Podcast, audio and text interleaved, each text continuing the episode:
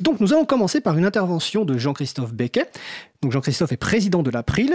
Sa chronique s'intitule Pépite libre. Donc Jean-Christophe nous présente dans le cadre de ses chroniques une ressource disponible sous licence libre. Alors vous apprendrez tout à l'heure ce que c'est qu'une licence libre plus en détail. Donc texte, images, vidéos ou base de données, sélectionnées pour son intérêt artistique, pédagogique, insolite, utile. Et les auteurs de ces pépites ont choisi de mettre l'accent sur les libertés accordées à leur public via une licence libre. Alors, quel sujet souhaites-tu aborder aujourd'hui dans le cadre de cette chronique, Jean-Christophe? Donc aujourd'hui, je propose de vous parler des ressources libres pour la formation en ligne.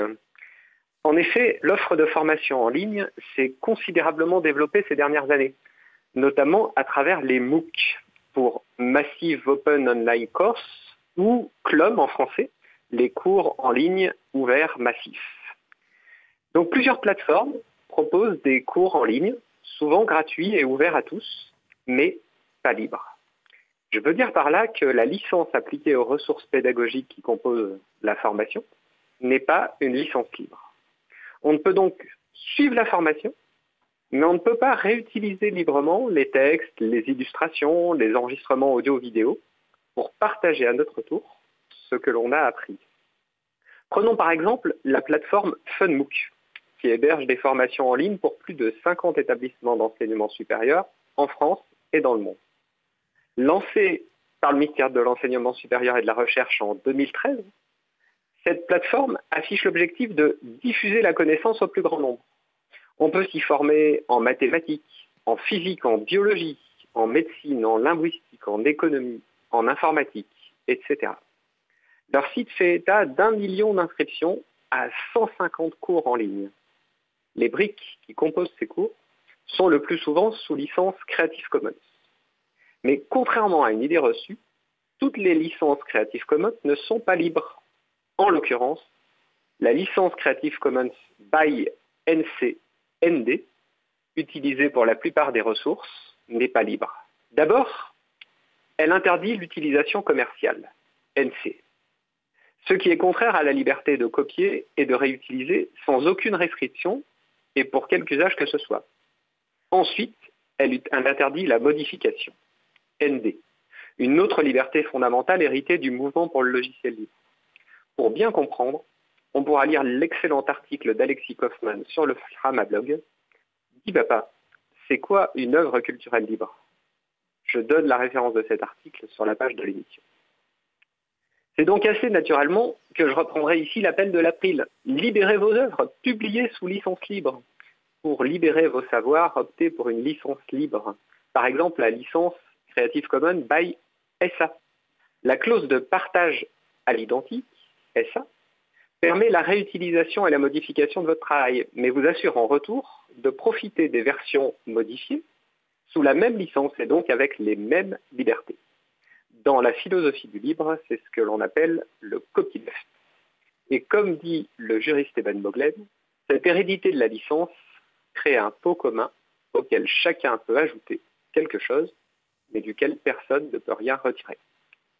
Mais je veux surtout dans cette chronique mettre en avant des ressources libres. Je vous propose donc de terminer avec une sélection de formations en ligne pour lesquelles les auteurs ont fait le choix d'une licence libre. Commençons par nos amis de Wikimedia France avec le Wikimook, une formation en ligne qui se propose de vous apprendre à contribuer sur Wikipédia. Cette formation est disponible sous licence libre Creative Commons by la même que pour l'encyclopédie libre. On trouve aussi une formation Apprendre à coder avec Python de l'Université libre de Bruxelles, sous la même licence. Ou encore, s'initier à l'enseignement en sciences du numérique et technologie proposé sous licence Creative Commons by par l'INRIA pour les enseignants. Il n'est pas surprenant que les auteurs qui partagent leurs leur, euh, cours sous licence libre exercent dans des domaines liés à l'informatique. En effet, historiquement, les licences libres ont été inventées pour les logiciels avant d'être adaptées pour s'appliquer à d'autres ressources comme les textes, la musique, les images ou la vidéo, objet de cette, cette chronique Pépite libre. Il en existe sûrement d'autres, mais le site FunMOOC ne permet pas de faire une recherche par licence. Signalons enfin qu'on trouve d'autres plateformes de formation sous licence libre. C'est le cas par exemple de Tela Formation, de l'association Tela Botanica, qui vous propose d'apprendre la botanique et qui a fait le choix de la licence libre Creative Commons by SA. Bah, écoute, merci Jean-Christophe. En plus, c'est une excellente introduction pour le sujet d'après. Tu tu as cité des mots qui seront encore plus détaillés, notamment la notion de copyleft ou gauche d'auteur. Tu as cité Ben Moglen, qui est un juriste qui a beaucoup travaillé avec la, Fondation pour le, logiciel libre. Euh, juste peut-être quelques précisions que je notais en, t'entendant. Tu venais de parler de l'absence d'un moteur de recherche sur les licences. Ça me fait penser euh, que tu as sans doute vu l'annonce de euh, Creative Commons qui vient de mettre en, en version, on va dire, en production, son outil de recherche d'images libres. Et il y a un critère de choix par rapport aux licences. Donc, je crois de mémoire, il y a 300 millions d'images euh, maintenant. Donc, c'est euh, sur le site de Creative Commons. Donc, c'est commons.org. Il y a le moteur de recherche. Donc, vous pouvez faire des, des recherches d'images par type d'image et par licence. Euh, tu as parlé de Wikipédia, j'invite les, personnes qui nous écoutent à réécouter les deux émissions que nous avons déjà consacrées au sujet de Wikipédia euh, récemment, donc vous les trouvez sur le site euh, de l'April. Ah, peut-être pour préciser sur, le fonctionnement des MOOC, il nous reste un petit peu de temps. Donc c'est des cours en ligne massifs, donc avec beaucoup de personnes, et le principal outil pour contribuer à ces cours, faut participer, c'est en fait c'est Internet, c'est-à-dire que c'est pas des cours en présentiel. Oui, tout à fait. Il s'agit de, cours en ligne. Donc, en fait, on s'inscrit sur une plateforme et on a accès à des ressources éditorialisées, donc souvent euh, un support euh, au format texte, illustré par euh, des images, des photos. et puis, souvent intercalé dans, dans ce cours, soit des interventions sous forme audio et souvent vidéo. Donc, typiquement, un, enseignant qui fait son, cours en amphi, on le filme et puis on, met à disposition euh, la vidéo.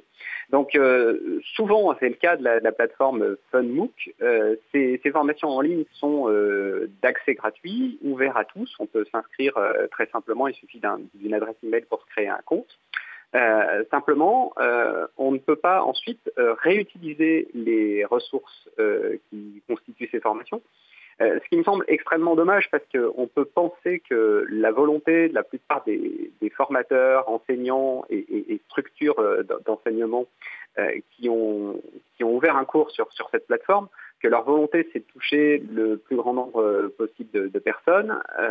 et en optant pour une licence qui n'est pas libre, avec donc la, restriction des utilisations commerciales, la restriction des modifications, eh on se prive euh, d'un impact supplémentaire de, ces formations, euh, qui serait que, euh, par exemple, je veux composer une formation dans laquelle je vais emprunter des ressources dans différentes formations existantes en citant à chaque fois les auteurs d'origine pour donc éditorialiser un contenu adapté par exemple à un, un, public particulier ou à un objectif précis de formation, eh bien avec ces licences, je ne peux pas le faire euh, ou en tout cas j'aurais des, restrictions.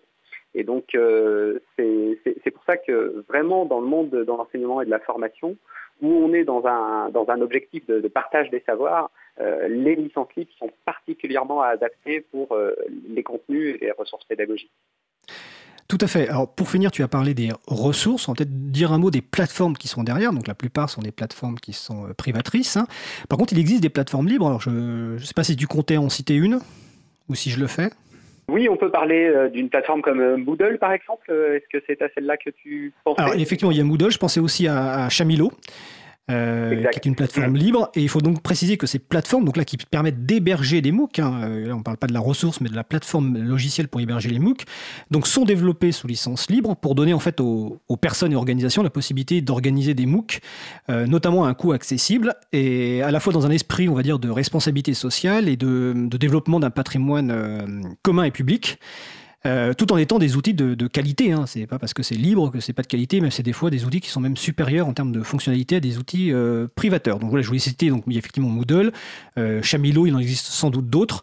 Et en tout cas, ça permet à des gens qui veulent mettre en place des MOOC, là, donc des, des formations, d'utiliser des outils libres de A à Z, à la fois en termes plateforme et en termes ressources.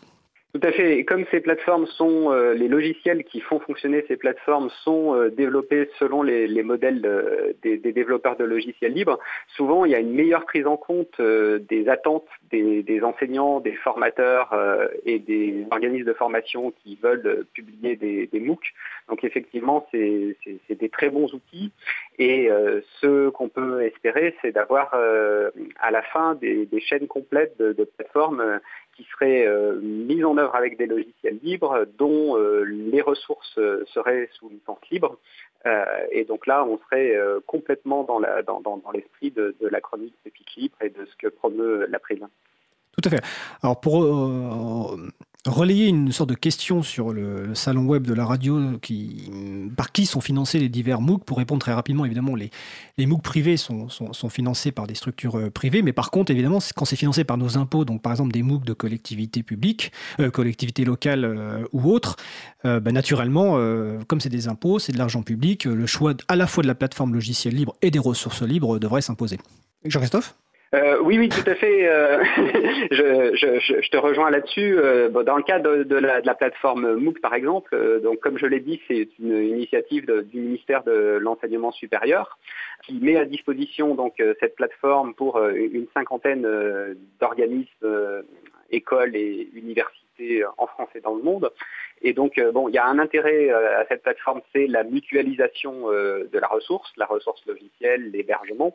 Euh, mais euh, bien sûr, euh, s'agissant d'outils financés avec de l'argent public, on ne peut que souhaiter que ce soit fait avec des logiciels libres et que les, ressources soient sous licence libre. Bah écoute, merci Jean-Christophe. Je te remercie pour cette chronique qui sert en plus d'excellente introduction au sujet suivant. Bah écoute, on va se retrouver le mois prochain donc pour une prochaine chronique Pépite libre. Nous te souhaitons de passer une agréable journée. Entendu, merci, bonne suite d'émission et au mois prochain.